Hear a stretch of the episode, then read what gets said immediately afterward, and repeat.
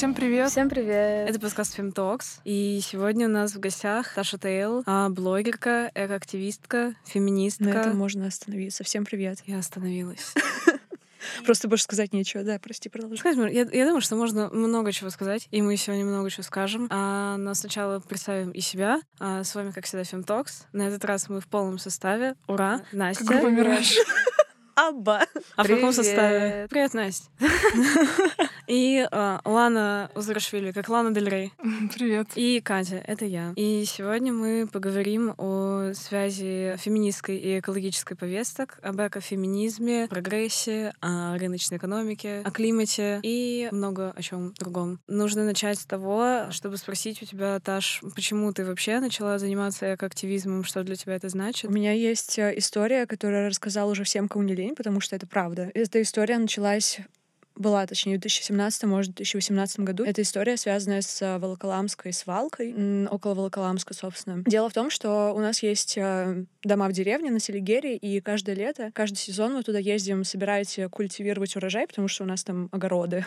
Вот, и наша дорога пролегает по Волоколамскому шоссе. Мы ездим в эту деревню, не знаю, с моего рождения, наверное, уже, и вот это случилось. Почему я вообще обратила внимание на проблему, на какую-то экологическую сторону и на климатическую? Как раз тогда мы ехали, как обычно, по дороге, и в какой-то момент э, мы почувствовали в машине запах очень жесткий, прямо такую вонь. Я подумала, что, ну, come on, может быть, я не знаю, там, дядя забыл выкинуть мусор и оставил в багажнике, не знаю, кто-то пукнул из младших сестер, там, потому что мы обычно едем полным составом. Я спрашиваю, что это за вонь, потому что она не прекращалась на протяжении там трех минут в машине, а при этом окна у нас закрыты, только кондиционер работает. И мне говорит дядя, который едет за рулем, что мы проезжаем в трех километрах около этой Волоколамской свалки, а вонь была ну, настолько сильная, что у меня чуть ли не слезились глаза. То есть меня обжигало прям слизистую, я это чувствовала, и было невозможно дышать. Очень, ну прям чувствовала, что слизистая, ей очень плохо. То я тогда подумала о том, что рядом живут люди, рядом э, вот эти вот деревья красивые, красивые речки, на которые я так люблю смотреть из окна машины, когда там слушаю музыку. И меня почему-то это очень сильно тронуло, прямо очень сильно. И после этого я стала смотреть, как там условно у нас обстоят дела с раздельным сбором мусора, какие у нас вообще проходят э, акции, какие у нас повестки экологические, чтобы ситуация улучшилась. Потом был ШИЕС, разумеется, и, в общем, все остальные повестки, связанные с мусором, там, мусорной реформой. Вот. И, собственно, сейчас я спустя три года могу уже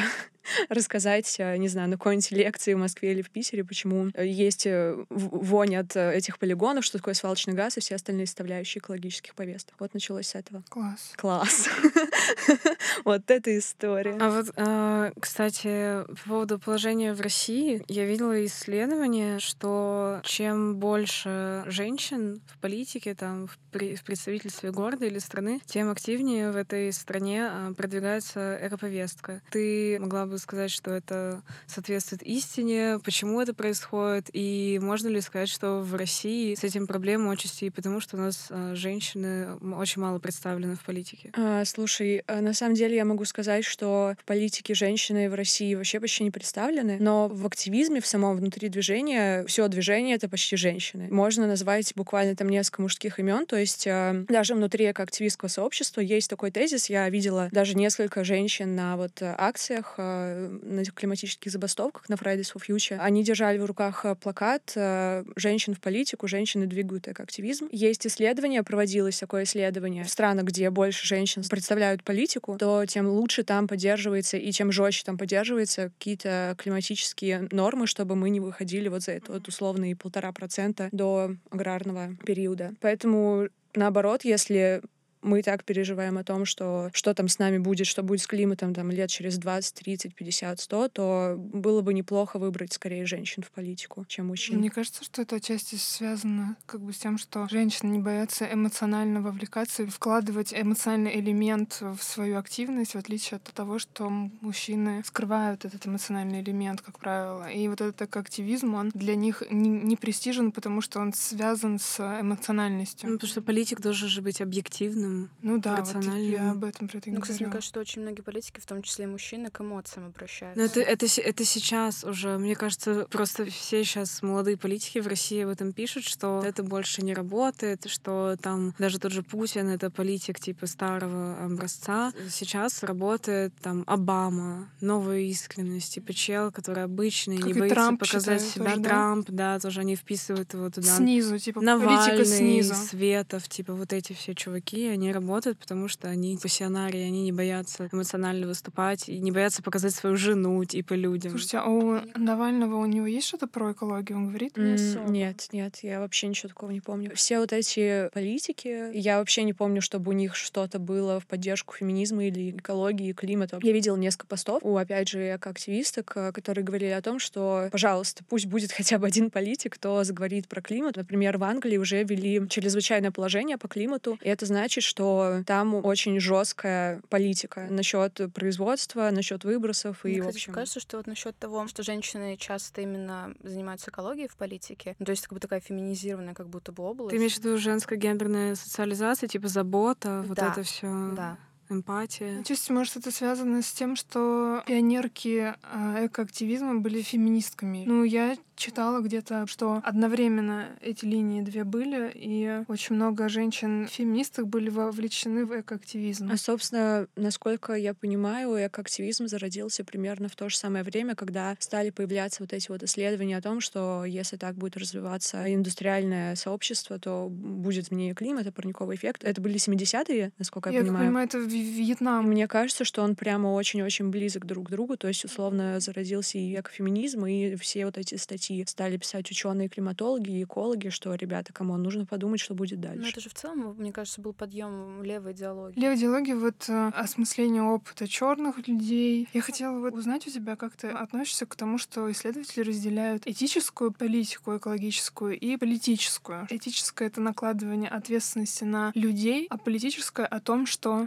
необходимы какие-то официальные решения от государства, от индустрии. Ты у меня спрашиваешь, какой я поддерживаю метод больше, какой я считаю эффективнее? Эффективнее и плюс, как ты думаешь, что вот работает лучше? понимаю, что люди, даже когда у них есть какая-то, какое-то желание вести более экологичный образ жизни, они сталкиваются с множеством проблем, которые должно было решить государство. То есть, условно, люди хотят сортировать мусор и сдавать его на переработку, но у них нету близкой доступности к ним пунктов. И поэтому я считаю, что более влиятельно будет как раз-таки иметь э, дело с политикой и доносить до политиков какие-то повестки. Вот, допустим, у Greenpeace был такой кейс, что они, по-моему, в 2018 году добились того, что все крупные реселлеры отказались от выдачи пластиковых пакетов на кассе, и тем самым сократилось количество использования пластиковых пакетов. Но я не уверена, что такого количества удалось бы достичь, если бы инициатива шла со стороны людей. Но тем не менее нужно понимать, что все, все решения, которые принимаются политикой, они изначально приняты людьми, населением снизу. То есть политика — это все таки народ и люди. Но влиять, я считаю, нужно, как активистка, скорее на политиков, чем на людей. Просто есть же экошейминг. Нет, это не работает. Экошейминг вообще никогда не работает. Так нельзя Есть делать. еще такая тема, что вот если мы перекладываем ответственность на одного человека, то возникает сразу целая индустрия экотоваров, которая как бы по сути не особо решает проблемы. На волне тренда экологичности возникла новая индустрия. Я об этом говорил на самом деле, и это связано с маркетингом, потому что люди понимают, что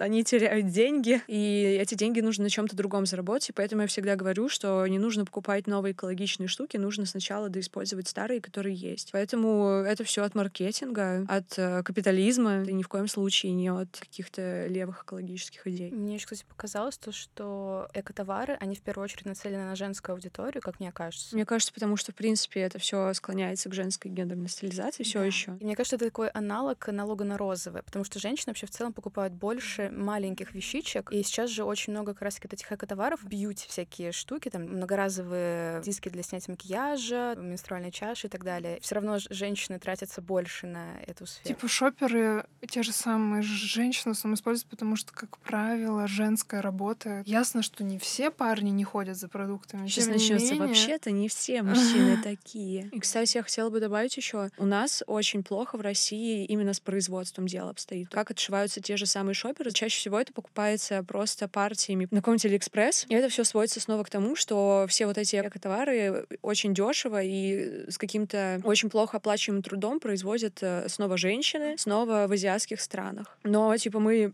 сейчас находимся в период э, переходного момента. Понятное дело, что невозможно сделать производство максимально экологичным, то есть насколько это возможно, окей, но сделать его идеально экологичным пока что невозможно. Поэтому снова возвращаемся к неоплачиваемому женскому труду. Да, вот по поводу участия женщин в экологической активности я читала Даны Шивы, это одна из главных экоактивисток. А она говорит, что у них в Индии а, объединение Чипко, которые обнимали растения, знаете, женщины, которые не хотели, чтобы леса вырубались, и они обнимали деревья, чтобы их не, не срубали. И она говорила, что у них в основном, учитывая, что это регион, где эксплуатация очевидна, в основном участвовали женщины в этом экоактивизме. Ну, я так понимаю, потому что женщины в аграрной экономике, они обеспечивают дом водой, сеном, там, я не знаю, чем еще, едой непосредственно, обслуживают скот. Они как бы вот с землей непосредственно контактируют, им очевиднее что эксплуатация окружающей среды. Есть еще такой кейс, что все вот эти переходные нестабильные периоды, связанные там, будь то экономика, будь то климат, будь то экология, очень сильно ударяют по непривилегированному обществу. Если в плане социальном смотреть, то это женщины. Вот. И, как ты говоришь, э, женщины в неразвитых странах, хотя, возможно, даже и в развитых все еще это остается, поскольку женщины отвечают там за продовольствие, за урожай, за еду, за землю и всякое такое, потому что мужчины обычно зарабатывают деньги каким-то другим путем, а, либо уезжают в город э, на заработки, то все эти климатические изменения, связанные с засухой, с, наоборот, приливами сильными, наводнениями и так далее, в первую очередь ударят по женщинам. Я читала а, небольшое исследование, где говорилось о том, что, возможно, из-за того, что будет не хватать продовольствия, а, женщины будут э, каким-то образом пытаться получить это у мужчин, потому что у них есть деньги, это будут какие-то торговцы, скорее всего, ну, будут идти в ход там сексуальная работа. Ну, в общем, это будет э, очень сильно ущемлять достоинство женщин и их выбор свободный, поэтому климат и вот эти все экологические изменения, они ударят в первую очередь по женщинам. Вот,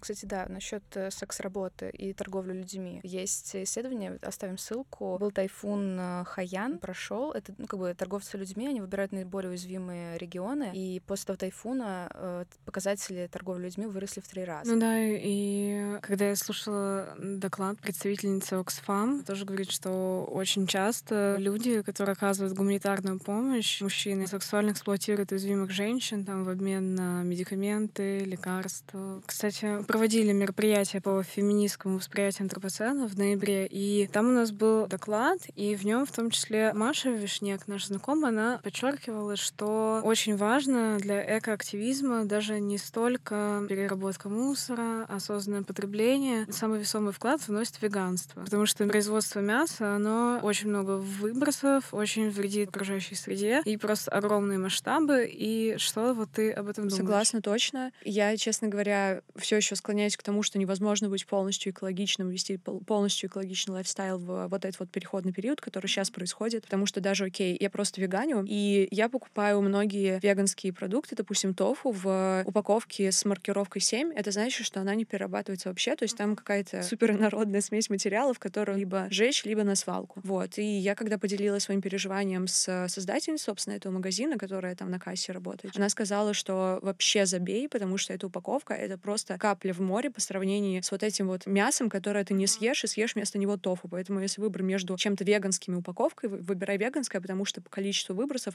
это будет наибольший вклад, чем условно упаковка. Но я хочу добавить еще по поводу вот опять же эко-шейминга и веган-шейминга, мы посчитали, что э, вклад общий, то есть, знаешь, есть такая инициатива, называется «Понедельник без мяса». Это когда ты условно мясоед, но вот ты поддерживаешь устойчивость и веганство, и пытаешься быть более экологичным, и ты отказываешься на один день недели, это понедельник, от э, мяса в еду. Вот этот вот вклад, который сделают люди за один день в неделю, он будет больше, чем если, условно, одна какая-нибудь веганка будет э, не есть мясо и продукты животного происхождения на протяжении недели или месяца. Вклад общий, он все еще гораздо более значимый, чем вклад единичный, поэтому не стоит вообще шеймить кого-либо за то, что там кто-то пьет молоко, например, а не пьет там соевое молоко. Поэтому шеймить это вообще последнее дело. Это я вам как, как, как Кстати, у потребления мяса есть же тоже гендерный, э, расовый и классовый аспект. Это даже говорил Хоакин Феникс Феникс на своей знаменитой речи а, на Оскаре, что все эти типы угнетения и доминирования там одной расы над другой, одного пола над другим и одного вида над другим, что это все как бы одно целое. И об этом пишет также Кэролин Мерчант, экофеминистка, что патриархат держится как раз на вот э, этих системах доминирования. И есть интересная книжка Кэрол Адамс «Sexual Politics of Meat» «Половые политики мяса», где она как раз рассказывает, почему вегетарианство и феминизм идут рука в руку. Потому что угнетение одного вида другого, а именно человеком животных, это часть э, той патриархальной системы, которая угнетает женщин. И потому что мясо в нашей культуре очень тесно связано с маскулинностью в традиционном ее понимании. И даже в XIX веке уже а, на волне эволюционной теории были такие дискуссии, что мясо — это еда для белых мужчин, потому что черные и женщины ниже на ступени эволюции, и они ближе как бы к растениям по своему эволюционному развитию. И поэтому для них питаться вот этим это нормально. А мужчины уже не могут так низко опускаться до растений, и им надо есть э, что-то хотя бы чуть более близкое к ним. Мясо для Карл Адамс — это ну, а, абсолютно такой ин инструмент угнетения. Вообще, если честно, очень многие сейчас про это говорят, типа Харовой про это говорит, Райдоти про это говорит. В самом общем виде любой тип угнетения сводится к тому, что один вид, Homo sapiens, ставит себя над всеми остальными видами и не понимает, что он тоже животное. То есть вот этот вот э, западный гуманизм — это вот об этом. То есть э, человек владеет всеми объектами миру. Белый, здоровый, умный, рациональный, то есть у которого нет расстройств и прочее. Ну, то есть это вот идеология вот этого разумного, просвещенного западного человека. Действительно, это связано с тем, что феминизм и антироссийская идеология, они связаны и с мясом. Когда мы употребляем в пищу что-то другое живое, это легитимация как бы эксплуатации всех, кто ниже нас. Это же очень похоже на экофеминизм. Сам этот принцип, что один какой-то вид доминирует над всеми остальными, тоже про экофеминизм, про то, что мужчина доминирует не только над женщиной, но и над природой. Ну, у, у них отход от этого в том, что они не отождествляют женщину и землю. А в культуре, кстати, есть отождествление. Ну да, да, есть, а они от него отходят. Это вот э, постгуманистки. Они как бы наоборот отходят от вот этой феминистского эссенциализма, что женщина — это вот эта мать, природа и прочее. Вот это они отбрасывают, и все остальное оставляют.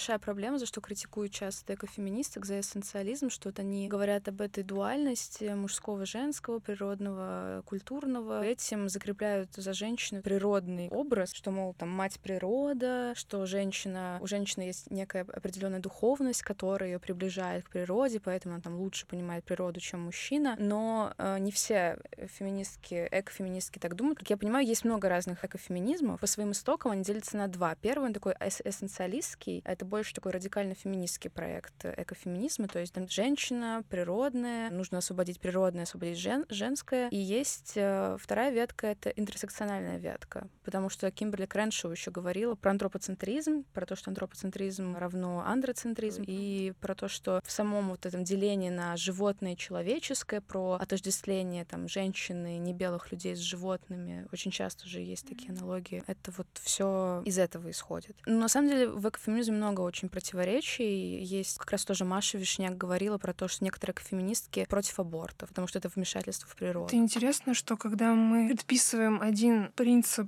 природе или женщине, то мы таким образом вкладываем в природу какой-то закон, как будто природа работает по одному закону, который еще и очень окрашен. Да, что это, что это моральный закон, а мы, когда в него вмешиваемся, мы нарушаем вот эту вот истину, ложь, вот эту вот и иерархию истины лжи, а вот истинно, надо просто слиться как бы с миром, с природой и никак не активничать внутри нее. Ну, кстати, хз, есть же вид животных, по-моему, такое там млекопитающее, где самка может э, избавиться сама от ребенка, если понимает, что во время беременности, что типа она сейчас, допустим, не знаю, не потянет. Я не знаю, как она это делает, но типа есть же виды, которые съедают своих детенышей. Есть виды, которые избавляются от ребенка во время беременности. Поэтому насчет природы там же очень много разных. Э... Я вот, кстати, хотела а, как раз сказать, и как-то удивительно все в тему сошлось, а, потому что ну, есть фильм Гунда Косаковского, а, документальный фильм про жизнь свиньи. И там как раз есть вот этот момент, начинается все с того, что вот эта свинья, она рожает, один у нее родился поросенок, он сразу идет к ее соскам, и там начинается борьба за ее соски, она продолжает при этом рожать, и впоследствии, когда она заканчивает, она ну, убивает одного поросенка, она типа на него наступает и держит, потому что конкуренция очень большая за ее молоко. И мне вот как раз этот фильм понравился вот тем, о чем вы говорили, что нет вот этой ложной сентиментальности, которая обычно сопровождает разговоры животных. Природу и животных надо ценить просто потому, что ну, это как бы своя система а, со своими законами, правилами. Ну, еще я так я, я знаю, что просто в природе есть, например, вот а, есть такое понятие пластичности. Имеется в виду, что все, что в природе происходит, оно изменчиво, и оно очень адаптивно. Как бы один организм а на протяжении жизни изменяется, э, влияя на среду, и среда влияет на него. И поэтому нет такого единого закона. Но вообще, на самом деле, мне кажется, это связано еще с религиозностью и креационизмом, что вот есть Бог, который наделил определенным, по-английски это order, порядком. Да, вот мир, и типа он двигается целенаправленно к определенному состоянию такому. Ну, это и капиталистическая идея прогресса из этого. Кстати всего. же, в, в экофеминизме есть и религиозные. Мгм. Вот как раз... Мать э, природы, вот да, это вот все. веганство, например, довольно часто. Культ плодородия. Еще же обычно в мифах там какой-нибудь древней Греции женщины э, всегда отвечают за что-то связанное с природой. И обычно изображают вот даже на каких-то мифических э, штуках, типа карты Таро, что-то связанное с природой, как женщину. То есть, э, мне кажется, если спросить у людей даже, кого вы представляете, какого персонажа, когда речь заходит о природе, мне кажется, мужчину не назовет никто, потому что это настолько в культуре и в религии и вообще во всем, что по-другому будто и быть не может. Подождите, но в язычестве разве нет что за природу, за очень многие процессы отвечают не только женщины, но и Ну, мужчины. плодородие. Плодородие, да, но культ э, виноделия — это же не женский культ. Это не совсем правильно? природное, это же уже культурное виноделие. Это уже Это уже, да, связано с деятельностью. Экономика, да, Ну и уже? плюс, а, мне кажется, еще Дионис такой, ну типа, мне кажется, он такой квирный какой-то субъект. Кстати, он квирный 100%. вообще. У, у него нет какого-то откровенной маскулинности, как у Зевса, типа, ну, такая фигура не совсем понятная. Мне кажется, кстати, в связи с культом плодородия можно поговорить про репродуктивный аспект, потому что, ну, понятно, почему женщина ассоциируется с природой, потому что Земля принимает э, в себя дождь, растения, удобрения, и женщина принимает в себя семя и рожает. И вот Кэролин Мерчант, она связывает э, начало вот такого активного порабощения природы с изобретением щипцов, которыми вытаскивали за головку э, Не младенцев в только природах. в то время, но и сейчас так делают, кстати говоря. И у нас Я просто в шоке, что это происходит. У нас в стране это А делают. это правильно? Я понимаю, то, что связано с тем, что э, это создание акушерства, по повитух. То есть, когда вот э, п- процесс родов э, пришел к мужчине. Да, Ну, да, это еще когда- потому что с развитием экспериментальной, да, на науки, институциализация экспериментальной науки. Ну и, в, в принципе, тезис, мне кажется, довольно ясный. Вмешательство именно в репродуктивные процессы — это ну, одно из самых основных, наверное, вмешательств в природу, которое можно даже помыслить. Вот Кэрол Адамс, о которой тоже мы уже говорили, тоже обращает на это внимание, что даже внутри угнетения животных есть еще свое собственное угнетение по полу. кстати, вот это осмыслялось у Шивы тоже. Она критикой глобализма занимается. И она говорит о том, что глобалистская экономика, которая колонизаторская экономика, она эксплуатирует, естественно, землю. И она вот как раз говорит о том, что надо уйти от индустриалистской экономики в сторону вот этих э, аграрных. Это странно, мне кажется, потому что индустриализация часто шла на руку женщинам в плане изобретения Бытовая техника, да, прокладки. Двоякое процесса, да. Возвращаться ли нам обратно к аграрному типу экономики, или нам надо индустриальную экономику изменять? Изменять на устойчивую, да. Есть же много случаев, Таш, может, ты расскажешь про то, как страдают женщины сейчас при капитализме в странах, где как раз производство?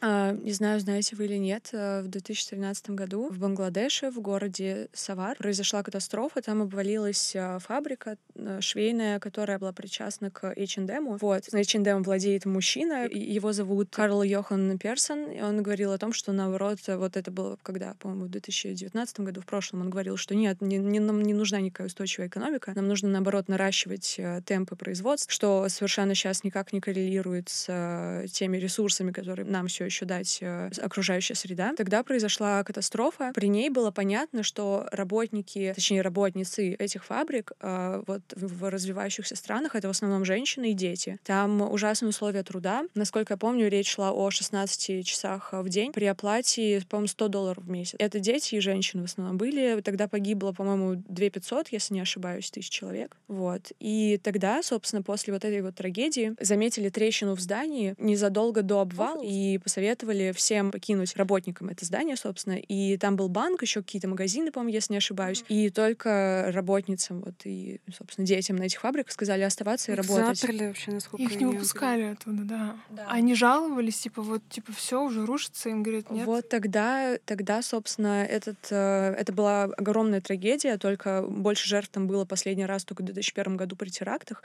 и это был огромный просто Но резонанс. на Западе особо никто об этом не говорил, насколько я понимаю, до вот этого реальная цена Моды. моды Это до как этого раз таки, как фильма. раз таки этот фильм, он и вышел же из этой катастрофы. И, собственно, из этой катастрофы вышло не только какие-то визуальные продукты, но еще и целое движение, которое называется Fashion Revolution. Они подняли вопрос о том, сколько получают люди, в каких условиях они это делают, как они это красят, э, как получается ткань, которую делают. В общем, они стали задумываться о всех этих вопросах, которые ставим мы сейчас при условно медленной моде и устойчивой экономике. Вот как раз-таки на базе Fashion Revolution возникло движение Slow Fashion, про которое мы сейчас все знаем и за которое я лично топлю. Появились всякие сертификаты. Вот, например, Fair Trade. Он о том, что продукция, которая имеет этот сертификат, была произведена в хороших условиях труда, то есть все сотрудники, которые имели отношение к производству этого товара, они получили достойную оплату труда и работали в нормальных условиях. Эта ситуация породила очень много хороших Вот, инициатив. э, работа, она осталась, типа, ну, как бы в Индии, в Китае и так далее, но изменились пр- просто условия, да? Я не знаю, изменились ли они или нет на данный момент, но тогда поднялся огромный вообще резонанс, и H&M, конечно, очень сильно старается быть экологичным. Они запустили ресайклинг. В прошлом году у них была экологическая коллекция, по-моему, с Верой Брежневой. Но это работает? Слушай, это работает на людей. Чем больше людей знают про экологию, тем проще капиталистам и маркетологам заработать еще больше денег. Условно, на тех же кипкапах, экологических коллекциях. Конечно, это не работает. Блин, чтобы было все устойчиво, нужно реально снижать производство и каким-то образом реально налаживать устойчивость. То есть делать цикличное безотходное производство. Вот, а не давать секонд-хендам все остатки коллекции. Это, конечно, тоже классно, но что-то нужно делать больше. А вот если, например, мы сокращаем производство, нет такого, что женщины, наоборот, будут терять рабочие места? Понятно, что Да, это да, плохое, да. плохая работа, но... Да, сейчас период просто переходный, и мы не можем а, быть э, хорошими во всем. То есть э, все сферы так или иначе находятся в конфликте. То есть либо ты выбираешь что-то экологичное, но при этом кто-то теряет работу, потому что темпы производства упали. Либо, я не знаю, ты покупаешь тофу в э, маркировке семьи, не сдаешь эту, э, этот пластик на переработку. Сейчас невозможно быть во всех сферах идеальными и выбирать лучший мир. Это всегда вопрос выбора одного из зол. Ну, понятное дело, было бы классно, если бы женщины не теряли работу на этих фабриках. Как это сделать, пока вопрос. Но было бы классно, если бы получилось.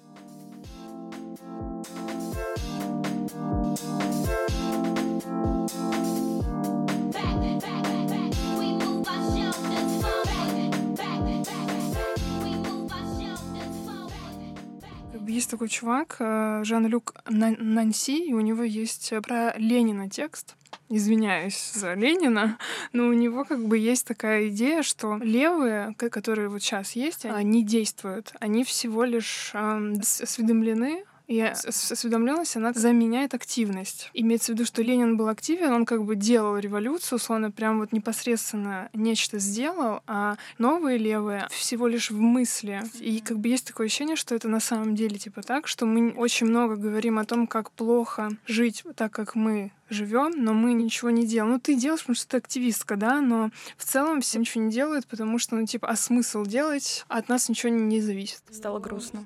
Нет, я... Ну, во-первых, смотри, мне кажется, в каком там Ленин устроил революцию? Мне 17-й кажется, год? сори, я прерву, мне кажется, супер неправильно говорить про то, что Ленин там что-то один устроил. Он вообще сидел как бы за границей, и пока чу- чужими руками создавалось низовое движение и в писал виду, тексты. что он не делал интеллектуальную революцию, как бы ставку, а на непосредственно снизу рабочее а, движение, которое типа изменило что-то, которое сделало революцию. Вот это имеется. Ну, Ленин как образ просто, не как непосредственно один какой-то чел. Слушай, ну нужно понимать, мне кажется, что за эти сто лет э, произошел огромный прорыв в плане человеческих прав. Ты сейчас условно не можешь пойти расстрелять большевиков, э, неугодных тебе людей. а Веганы не могут пойти расстрелять мясоедов, чтобы производство мяса Большевиков. сократилось. Э, Вот, и, и выбросы тоже сократились. Вот, поэтому сейчас вопрос стоит этики очень большой. И то есть нам нужны какие-то новые подходы, а новые подходы — это создавать альтернативные продукты. То есть э, сейчас работает рыночная экономика. Насколько я знаю, если не ошибаюсь, в какой-то стране развитой а, закрылись э, несколько ферм по производству там молочных продуктов, потому что стали опережать э, на рынке продукты, ну вот за, за счет спроса потребителей, которые сделаны Действительно, сейчас стоит вопрос о том, что если ты хочешь что-то изменить, то тебе нужно создать альтернативу, либо заниматься каким-то просветительством, потому что информация, она всегда работает лучше, чем если ты будешь кого-то заставлять что-то делать. Про альтернативу на сто процентов согласна, потому что мне кажется, что многие в целом-то и не против бы перейти там даже хотя бы на вегетарианство, но просто очень боятся, потому что даже вегетарианец, мне кажется, сложновато в современном в современной Москве, не говоря Слушай, про вопрос регион. стоит э, даже не в том, сложновато или нет. Я знаю, что очень многих людей есть какие-то проблемы, почему они не могут перейти на веганство. Ну, типа, люди очень разные, и у них очень разные проблемы. Ты никогда не знаешь, почему человек не может Ну, перейти просто на есть веганство. еще идеология в медицине у нас, потому что я веганила где-то, наверное, месяцев 9, и у меня были проблемы. И когда я ходила к врачам разным, говорила, что я не ем животное, а я не ела вообще ничего. А мне говорили, ты чё, ты больная? Типа, это ты... А папа знает? А папа у меня врач. Я говорю, знает. И типа, и что, он не против? То есть вот такое. Я думаю, блин, неужели реально, если мне изо дня в день каждый врач говорит это, было как бы что, а вдруг на самом деле, типа, это так вредно, хотя на самом деле же, ну, как бы, естественно, что а- они просто не в курсе, Мгм. потому что им это говорили когда-то лет 40 на назад, и они и по сей день так К думают. слову, сейчас все основные научные институты, у них есть свои гайды по питанию, и они убрали оттуда с 2019 года а, мясо как продукт, который нужно всем обязательно есть. Они А его что ты убрали. что не знаешь, это феминистка виновата, это идеология, это, это заговор против человечества. Коронавирус тоже заговор. Против мужиков. Ты? Слушайте, да- давайте, кстати, обсудим, обсудим э, коронавирус.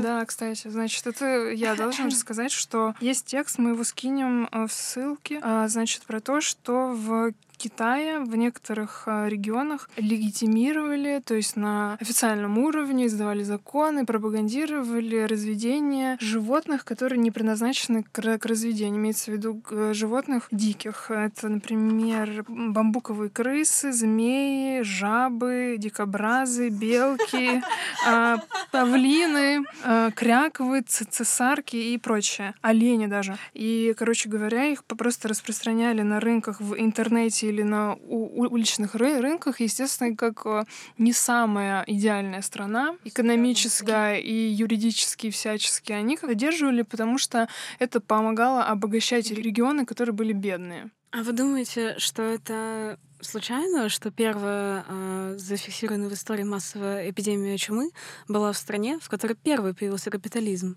Вы думаете, это случайно? Где? В Италии. В Италии? Италия — родина капитализма. А, ну да, да. Вот задуматься. Спасибо, блин. А, нет, нет, на самом деле, на самом деле, девчонки, я сейчас расскажу. А, Китайцы разрабатывали оружие против американцев в лаборатории в Ухане. Если кто не знал, значит, вот, пожалуйста. Летучая мышь влетела в эту лабораторию через окно. Окна же открыты в лабораториях. Она влетела. Блин, девочки, если вы думаете, что это лю- люди реально... в А, она это женщина, типа? А, опа, да, точно. Она влетела, вылетела, укусила кого-то. И из-за этого теперь... И была такова. Да, и была такова. Я вам клянусь, люди это реально верят в это. Мне мама говорит, Лана, ты знаешь, что было на самом деле? По этой логике, эта мышь должна была Россию первую укусить, если это американский заговор. У нас же все еще холодная война. А, а рубль-то уже упал. Ну блин, ну все не так, тонкие методы, все. Все. Рубль упал, Путин обнулился, все уже. Реально же, типа, проблема в том, что я верю вот в, в эту тему, что вот э, разведение животных — это реально был импульс для распространения вируса. Конечно. Есть же такая тема, что там в мясе дофига антибиотиков, из-за этого там видели это Тенье челлендж про антибиотики, Мгм. про то, как у них резистентность уменьшается с А. каждым годом. Это же очень много, в том числе от животноводства. Ну, в общем, в целом урок какой можно вынести? Если вмешиваться в ход природы, будет коронавирус, резистентность к антибиотикам, что еще будет? Давайте только аборты оставим.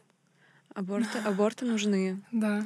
Раз даже свинья может на своего ребенка наступить, то а, ну да, то это по такой логике, типа, нормально выкидывать своих детей в мусорное ведро. Типа, знаете все эти случаи, а, когда женщины в каких-нибудь там неразвитых городках а, из-за того, что у них нет денег и не было денег на аборт, и их там всех отговаривали от абортов, они выкидывают своих детей там, ну, либо оставляют где-то в лучшем случае, Мгм. либо в мусорке, типа, кидают. Вот. Да, это это все из-за незащищенности. А у меня когда была этика в универе, у нас было обсуждение бэби-боксов. Нам преподаватель говорила, понимаете, что бэби-боксы — это просто преступление против человечества, это потому что неестественно. Понимаете, это рутинизирует оставление детей в бэби-боксах. Нормализация, типа. Ребенок привыкает к роботу. Ну, просто, не знаю, это вот э, люди э, думают, они где-то находятся, такое ощущение, как в, а, в абстрактном мире, где нету вот реальности, и они, исходя из каких-то рационализированных идей, выводы какие-то делают. Это очень странно, потому что ну, мы же знаем, что у нас реально есть траблы с тем, что у, у женщин нет ресурсов ни на аборты, ни на контрацепцию, ни на что вообще. Говорить о вот этих вещах это очень странно.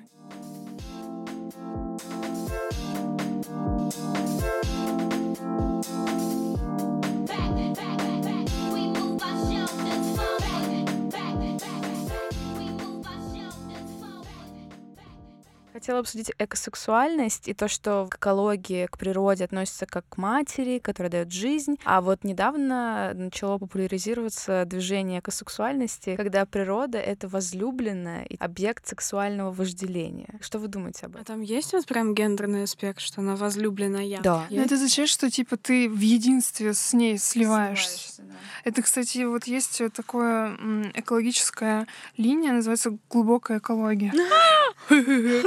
Глубокая экология, и они, короче, говорят о том, что мы не сумма элементов, то есть не есть разные организмы, типа нет границ, а вот есть вот это единство, в котором надо слиться. Они говорят, что, например, это вот антиэнвайронментализм, типа не охранять природу, а быть природой, которая сама себя охраняет. В ней вот есть репродуктивные интенции, она сама себя воспроизводит, а тебе надо, ну, просто сесть, успокоиться, слиться с ней в этом экстазе любви, там, вожделения, видимо, я не знаю, как они об этом рассуждают, и все будет просто окей. еще обратил внимание, что на некоторых плакатах забастовок климатических часто еще есть аналогия природы и женской сексуальностью. Например, был плакат «Моя планета, моя киска, спасем влажные зоны от засухи». Моя мама просто офигела бы с, с этого плаката. Или там типа «Eat pussy, not beef». Ну это ладно, это еще хоть как-то. Но это, Ну, но это тоже все связано, Да. понятно. Ну что, ну, ну мне кажется, по- понятно, почему эта связь с сексуальностью и природой, это вообще просто супер с древних времен все происходит. Эти культы плодородия, где люди массово совокуплялись на земле, таким образом передавая свою плодородность ей, чтобы был хороший урожай. Интересно, а так делали, когда так перестали А делать? сейчас же тоже, типа, есть экосексуалы. Была же какая-то инсталляция, где люди даже рассказывали, что они, типа, лю- любят заниматься сексом с природой. Землей? Вот трутся Мне что-то. кажется, у меня почему-то есть мысль, что это все, ну, типа, шуточная штука, чтобы через эту штуку при- привлечь внимание к проблеме Ты разве не отвлекаешь от нее? Слушай, мне кажется, нет. Просто у меня есть футболка от этого гаража, и на ней написано экосексуалка. Но для меня я в это вкладываю посыл, что это как бы шутка, потому что понятное дело, что я не занимаюсь э, любовью с планетой и Землей. Это просто способ э, обратить внимание на проблему, которую я считаю важной, через иронический, забавный подтекст. Не знаю, мне вот э, здесь двоякое отношение, потому что такое ощущение, как будто это упрощение, что ли. Ну, я когда увидела этот э, ролик, я подумала, что ну, это просто издевка какая-то. Mm-hmm. Мне это ну, не понравилось. А многим нравилось. Я вот видела этот репост. Видимо, мы смотрим как-то критически на все. Ну, это, мне кажется, то, то, кстати, о чем говорит Хелен Хестер. Я сегодня пришла с ней интервью, она говорит, э, что круто как присваивать себе инструменты продвижения капитализма, потому что они эффективны. И просто левым, даже глупо ими не пользоваться, когда феминистки говорят, вот, э, не знаю, зачем нужен выпуск 8 марта нежного редактора? Или, а зачем нужен вот этот митинг, где женщины э, говорят о том, что все женщины красивые, а ничего другое не будет работать. Видимость, потому что у тех, у кого огромная аудитория, редактор, я считаю, что это очень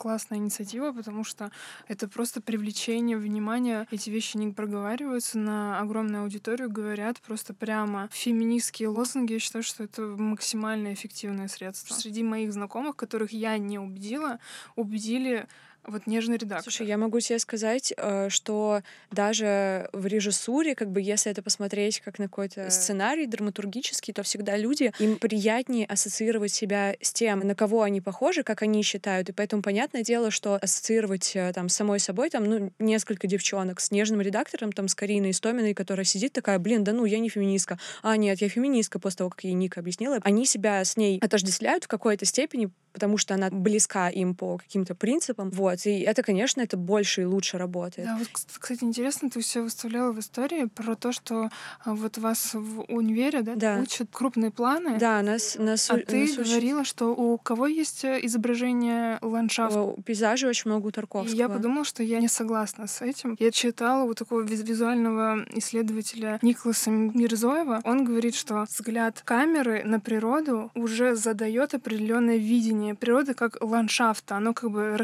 расшифрованное. Ты ее любуешься, и это круто. Это романтизация со стороны человека. Природа — это не вот эти вот ландшафты, которыми любуешься. Это разного рода отвратительные отчасти даже штуки. Природа никогда не дана нам уже в расшифрованном виде. Мы вообще не знаем, что это такое. И мне кажется, когда ты направляешь на экран определенные срезы, ее таким образом ее расшифровываешь, это не очень классно именно в плане Ну, эк- нужно будет подумать над этим. Тезис прикольный, Кажется, да. мы сегодня очень много всего обсудили. Эстетику, этику, репродуктивные Коронавирус. штуки, коронавирус, взаимосвязь, экологии, сексуальности, нежного редактора. Нежного редактора. Кстати, я фанатка не- нежного редактора с недавних пор.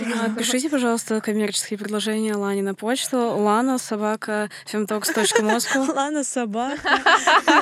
Я собака, ну да, мы все же, мы один, мы, все Все, животные. с вами был подкаст Femtox а, и Таша Таша Тейл. Подписывайтесь. Спасибо, что позвали. Было классно с вами поболтать. Спасибо, что пришла. Подписывайтесь на Ташу и на нас в соцсетях. Мы обязательно ставим ссылки в Таша описании. м- майк в руках держит. Да, Представляете? она героически д- держала майк в руках. Это всё мой это вклад время. в сестринство и феминизм. Всё, Всё, Пока-пока. всем пока, не болейте коронавирусом, пожалуйста, будьте Соблюдайте внимательны. понедельники без мяса, пожалуйста, если Да. можете. Особенно без мяса летучих мышей. И крыс бамбуковых. Всё, пока-пока. Пока.